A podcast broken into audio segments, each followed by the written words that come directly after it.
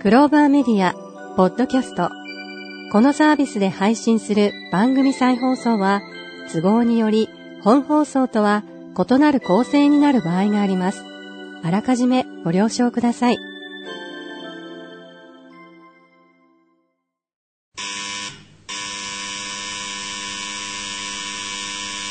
ただいまより、桜庭つゆきプレゼンツ、夜のツタンカーメン、開演いたします。なお、この番組は、アホになってください。笑ってください。大爆笑してください。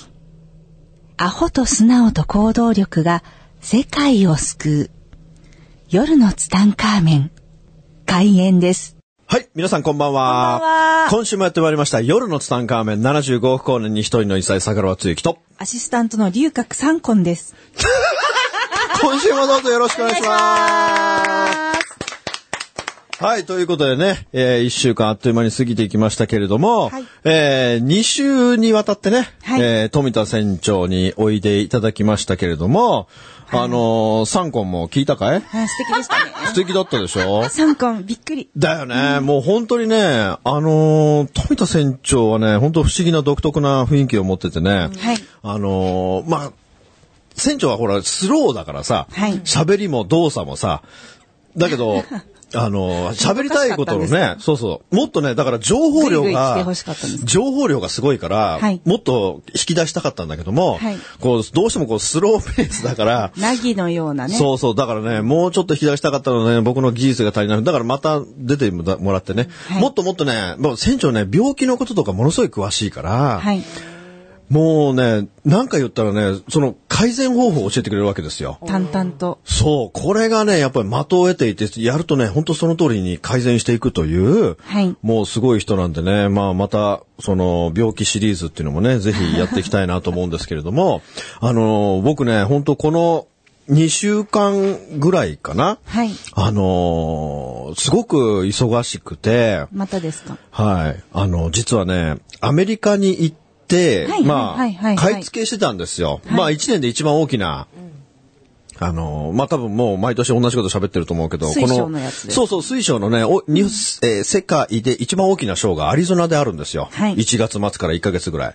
だからこれね、もう街を挙げて、あの、世界中からこう、バイヤーが集まってくるというね、はいえーすごいショーがあって、まあそこで買い付けをして、そしてそのままね、あのーシンガポール行ったんですよ。あ、そのまま日本に寄らずにシンガですかいや、もう一回日本に帰ってきても、そのまますぐに、あの、まあ、チョコ便がなかったので、まあ一回成田に帰ってきてから、はいそのままシンガポールというもう超ハードスケジュールご自宅にで、は帰んないで。はい、そのままね、シンガポール行きまして、はいここのシンガポールで何をしてきたマーかラとイオいンの真う似と、マーライオンでこうぶわーっマーラ、マーライオン、ま、笑っちゃうからね、マーライオン工事中でね、幕かかってたの。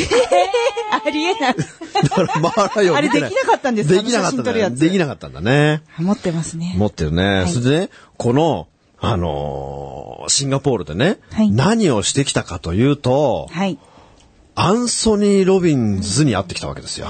もう、有名な、かの有有名名な。な世界ナンバーワンの、はい、そうですね。世界ナンバーワンのコーチに会ってきたわけですよ。すいません、先週のフライデーナイトみたいな思い出 しちゃったんですけど。あれはそのせいですかあれはそのせいですね。あのーもうね、このアンソニー・ロビンズ、まあ知らない方もいらっしゃると思うんでね、ちょっと簡単に解説していきたいと思いますけど、まあこの人はコーチングですね。はいコーチングの、もう世界ナンバーワンですよ。まあ世界ナンバーワンの、はいまあウィキペディアを見るとね、彼のことが詳しく載ってますけれども、まあ、えー、まあ、まあすごい方ですよ、本当に。もう本当にすごくてね、なんと、はい。世界25カ国から、うん。彼のセミナーに来てるわけですよ。シンガポールにみんな来てシンガポールるんでにすか1万3000人。へえ。信じらんないでしょすごい。 ?4 日間。あ、そんなに4日間で、はいそのセミナーが、はい4日間で50時間ぐらいあるの。50時間 ?50 時間。半端ないですよ。何するんですかアンソニーの話を聞くんですよ。まあ、そうでしょう50け時ど間。そうでしょうけど。 このね、はい。初日は12時から始まって、お昼の12時から始昼まのって。 12時から始まって夜の12時まで。喋りっぱなし喋りっぱなし。踊りっぱなししかも、休憩なし。ええ脳休憩。どうするんですかいろいだろ。から、トイレ行きたい人は勝手に行って、お腹空いた人は勝手に食べてって、そういうスタイル。あ、先生アンソニーうんアンソニー自体はどうしてんですかアンソニー自体は、液体かなんか飲ん でんのそれはなんか、じゃあ、アンソニー自体はね、ワークの時間が多いんだよ。あー、グループシェアとか、なんとかを考えてみようとか、そうそうそうそうそう。だからその時間に、アンソニーは裏でなん、か食べてるかも。なんか食べてる。で、トイレにも行ってる。だけど結局、そのショー自体は、はい12時間ノンストップ。で、一番、で、初日が12時から12時でしょ、はいで、その次の日、はい。朝の8時半ですよ。早い。 8時半から10時半まで。え ?10 時半だから14時間。。 10時半、そっか。そして3日目。はい朝8時半。終わるの夜中の12時。えいや ー。おかしい。狂ってる。狂ってるスケジュールですよ。クレイジー、クレイジー。やばい。もうだね、よ。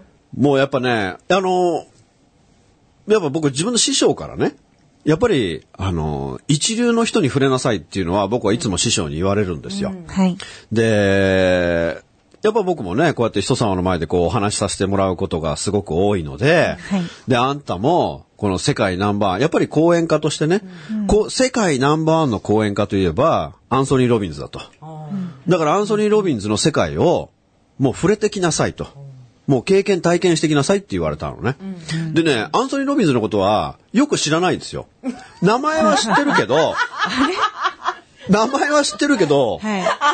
アンソニーが何者かもよくは、まあ、コーチングの先生っていうのは知ってるよ。有名ですしそ、う今、おもう弟子さんとかね、そうそうすごいそう。活躍されてる方多いですえ、よねおいおい。だから、一応、アンソニーって、どんな人なんだろうと思って、一応見るわけじゃない、ではい ?YouTube でもね、TED とか出てるやつとかも結構見るわけですよ。で、ああ、すごい人なんだなと思って、で、いろいろ、なんかさ、そうし、なんかね、やっぱ引き、引きがすごいね。引きがすごい。引引きがすごい。だから、だから師匠に、はいその世界ナンバーワンの、このアンソニーの、はいあの、アンソニーに触れてきなさいって言われて触ねる。うんいや、 触る、まあ、さ、まあ、触ることはできなかったけ ど、かなわなかったんですね。 失礼しそれまはした。、まあ、3メートルぐらいは近づけたけど、桜庭つゆきをもってしても、そうそうそうそう。で、これ がね、だから師匠からアンソニーの話を聞いてから、アンソニーのことばっかり来んのよ。好きになっちゃったの。あ、そういうことじゃないや。あの、情報が入ってくるっていう話ですね。そう。だから、目にするもの、聞くもの、Facebook 見ててもさ、アンソニーのこととかさ、 やばい。だからそういう引きが強くて、タグ踏んだんじゃないですか。わかんないけどね。でそう、目にすることまあがですもごく多くて、そう、見かけるようになるってそう言いますよね。意そう識が向くと。そう、だからもうさ、もう脳がさ、アンソニー、どだってアンソニーの講演会に行きなさいって言ったってさ、別にその辺でやってるわけじゃないからさ、 まあそうですね、シンガーも外人、外人だからさ、なんかその辺の東京のさ、板橋でやってますとか、そんなんないんだよよ。うこそ ないんようこそだよ板橋ないんだそんそんなんないから、一体アンソニーってどこ、で僕調べてないの、調べてないんだけれども、はいアンソニーの講演会に行きませんかっていうふうに言われるわけですよ。誰にえいやそのなんかあー主催してる人がいて。へえ。で、アンソニーのことをなんかこう熱く語られた時に、あ、ちょうどアンソニー行きたかったから、行くよみたいな感じになったわけですよ。えで、でも4日間でしょ、で、シンガポールでしょ、でもこれはすごいなと思って、もう、で、やっぱりね、はいあのー僕の今年のテーマっていうのは、やっぱ正月にも喋ったけども、はいもう挑戦なんですよ、今年は。圧倒的な経験体験に挑戦するっていうのが2000 2018年の僕のテーマだから、忙しそうですね。忙しい、すごい忙しい。で、じゃあもう絶対僕行くって言って、実際に体験してきたわけですよ。でね、やっぱ YouTube にもいっぱはいい彼のその講演してる映像とかあるけども、もう全く別物。ライブもは違いますう、。ライブはね、もう全く違う。もう、あれはね、僕、もうみんなに経験してほしいですね。やっぱね、世界ナンバーワンって言われるだけのことはありますよ。もう、まさしく、あれが世界ナンバーワン。多分、あれ以上の人、ここから先も出てこないんじゃないかと思いますよ ね。そんなにですかはい何がそう思わせるんですかカリスマ性みたいいな。や、カリスマ性というか、一番驚いたのは、彼の熱量、エネルギー。彼のエネルギー、もう体から発散するエネルギーっていうのが、ちょっとね、尋常じゃないですね。ねえものすごいエネルギーを放ってスーる。パーサイヤ人的なもうほ、そんな感じ。ああ、いい、いい例えだ。だから、だからね、先週、先々週か、船長が、あのー電子を体から放ってあーるおっしゃってまっしたてねいう話をしてましたけども、まさしくもう彼はもう、もうエレクトリックマンですよ。なんか、なんか急に微妙なす感じになっちゃったごいね。もう、だからほら、スーパーサイヤ人ってさ、体中からこうあそうそう火が出てるじゃんか。出てます出だてますからあれが電子がもう常に放出してるようなエネルギーの高さっていうのが、もう本当に伝わってきて、で、あれはね、もうセミナーじゃないんだよ。もうね、あれはね、完全なエンターテインメント。雷落ちた感じもうすごい です。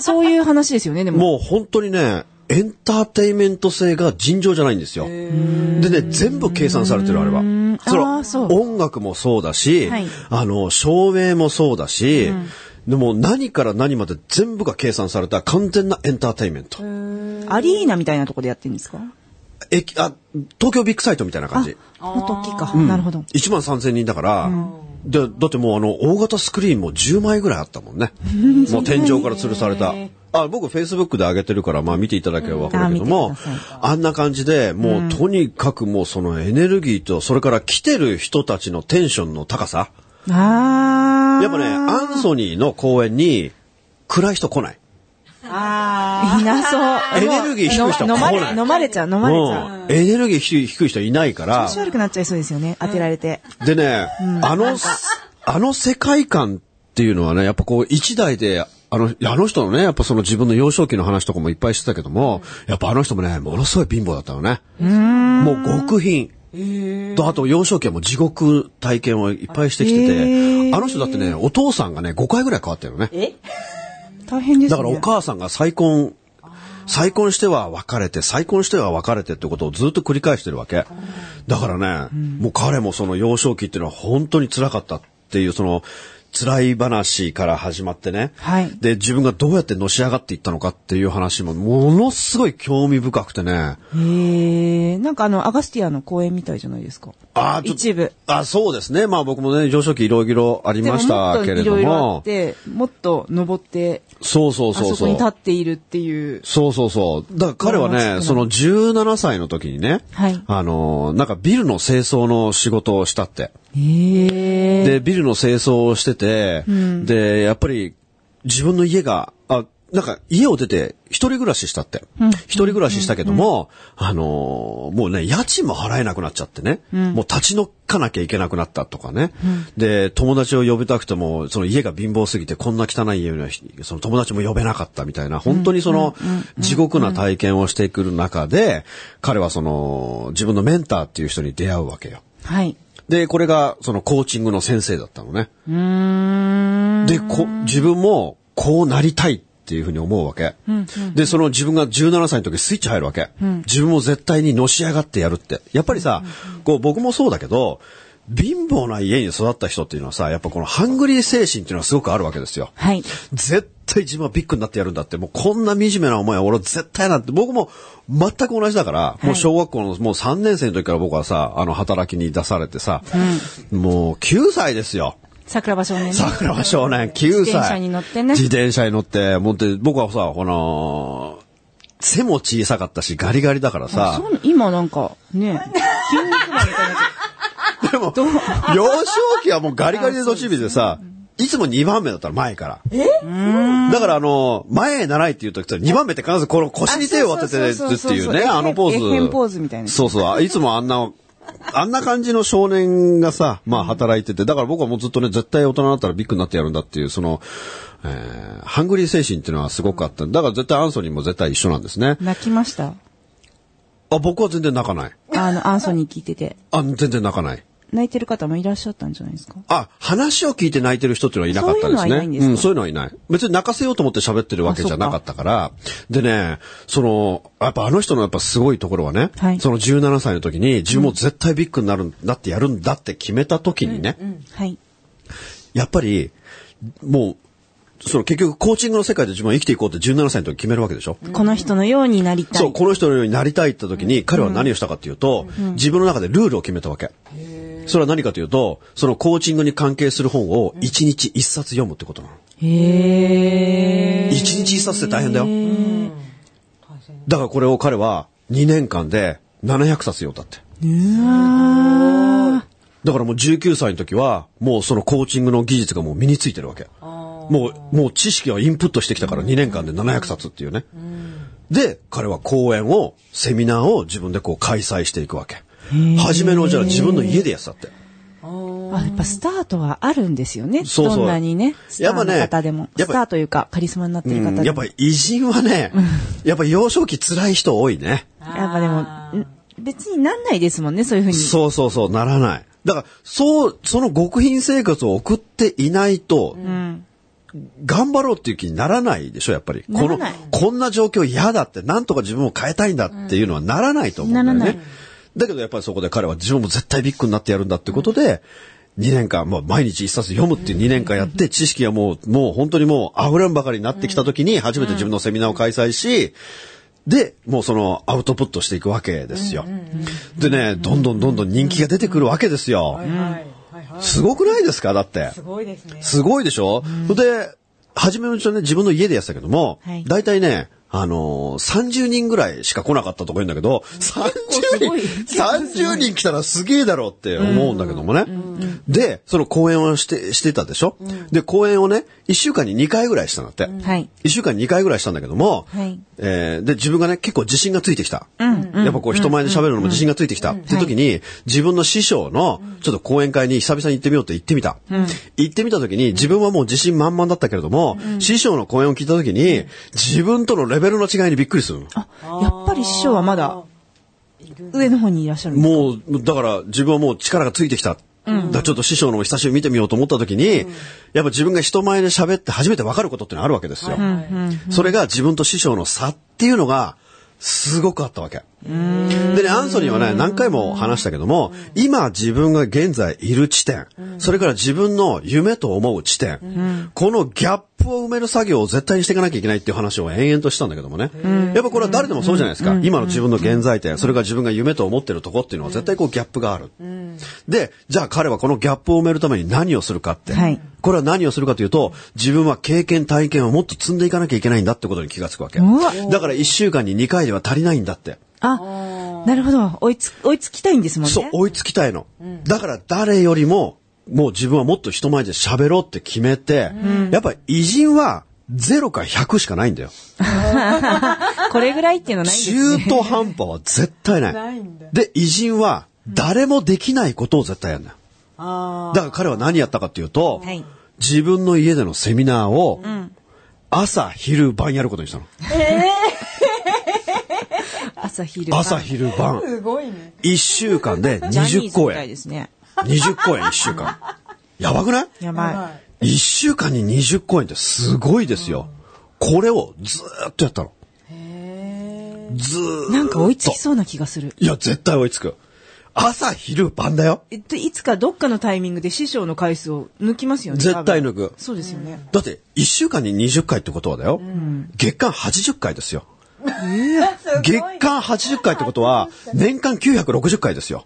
やばい。年間960公演してる人世の中いないから。いないいない。絶対ないから。それで人気が出てくるわけ。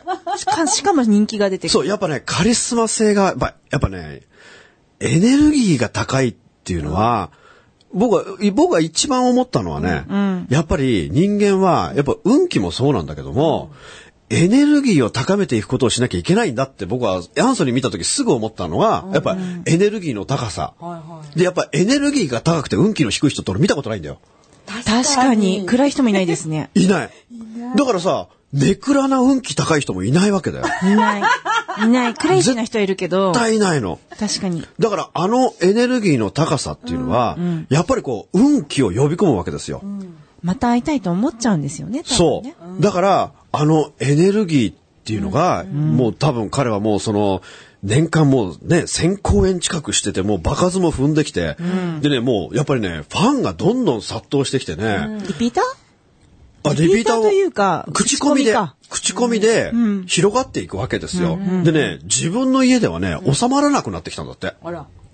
だからもう、だから初めて、はい。公演会場を初めて1年後ぐらいに、そのなんか、大きなとこ借りたって。えもう30人じゃ収まんないから。はい。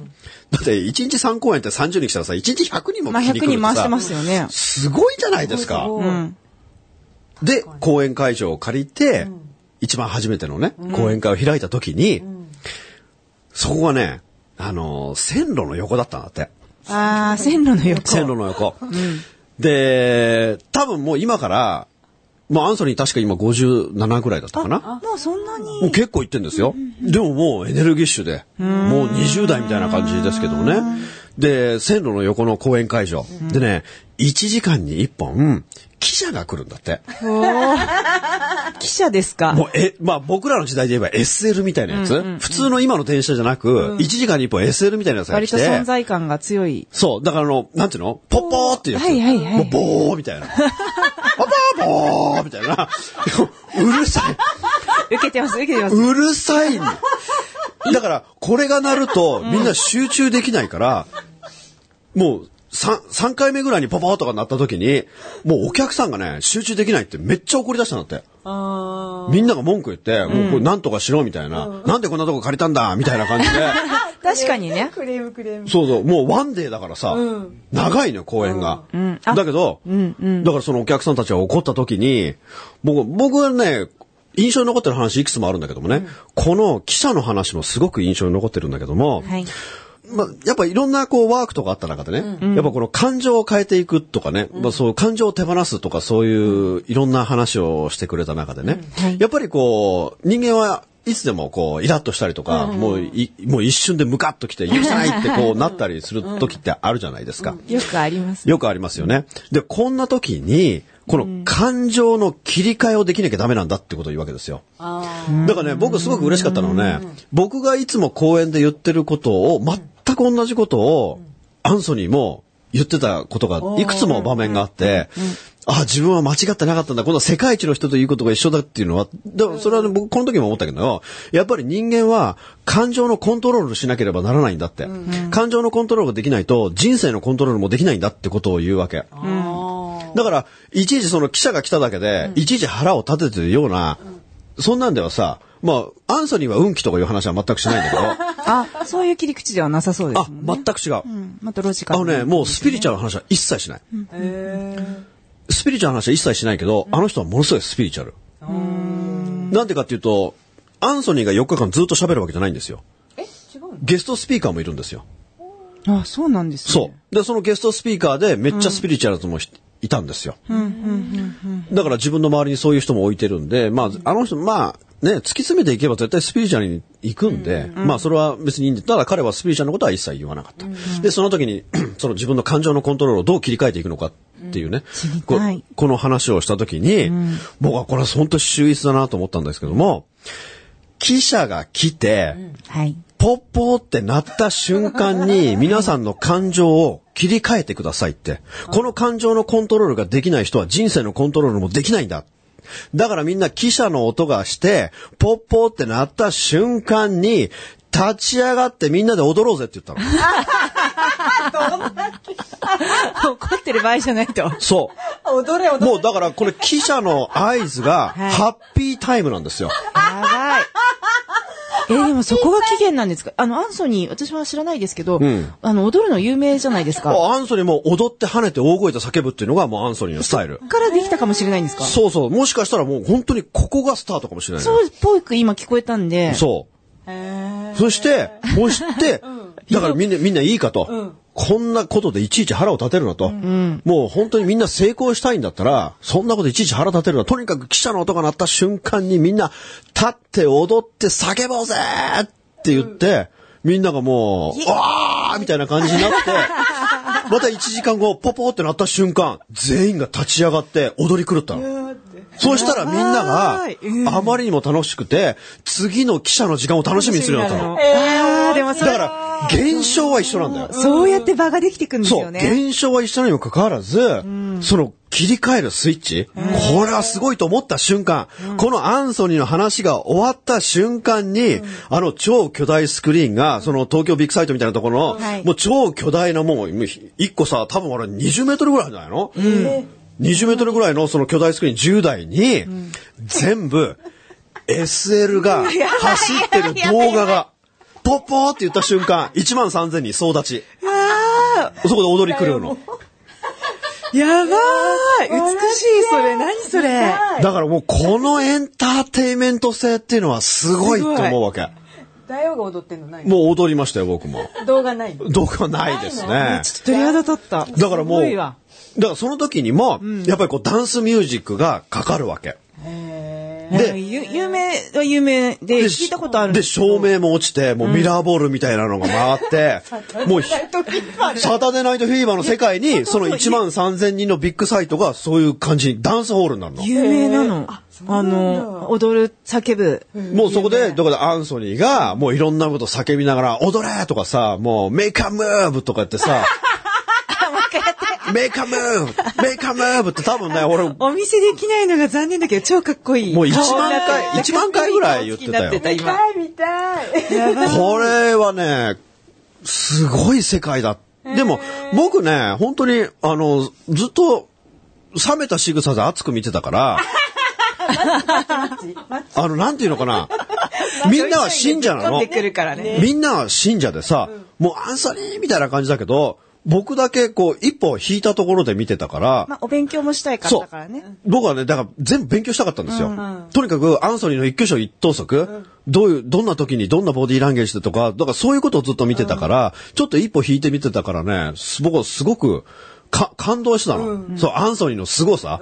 だから、たった一台で、これだけの場を作り出すっていうのは、やっぱどれだけの経験体験をしてきたんだろうっていう、そのアンソニーの影の努力っていう部分を僕はすごく感動して、たった一台でここまで上り詰めてくる、初めのスタートはさ、家で30人のセミナーだったって。はい初め多分30人も来てないですよ。多分1人か2人かわからないけどもね、そんなところから、もうコツコツコツコツコツコツ自分は絶対一番になるんだって決めてきて、走ることをやめずに来た結果、ここまで来るんだって思った時の、まあ、僕はすごい感動しましたよね。だから本当に、これが世界一なんだって。だから僕はね、本当行ってよかったなって思ってね、でもあっという間にもう時間も過ぎちゃったからねね。えなんだ聞きたいいや、また来週ね、あのーこのアンソニーの、まだまだもう、まだまだ喋りたいこと山ほどあるんでね、まあまた来週ね、はいこのアンソニーの第、えー、初級、中級編ぐらいね、ちょっとお話ししたいなと思うところでね、今週はこの辺で終わりたいと思います。皆さんさようなら。この番組の提供は、自由が丘パワーストーン天然石、アメリの提供でお送りしました。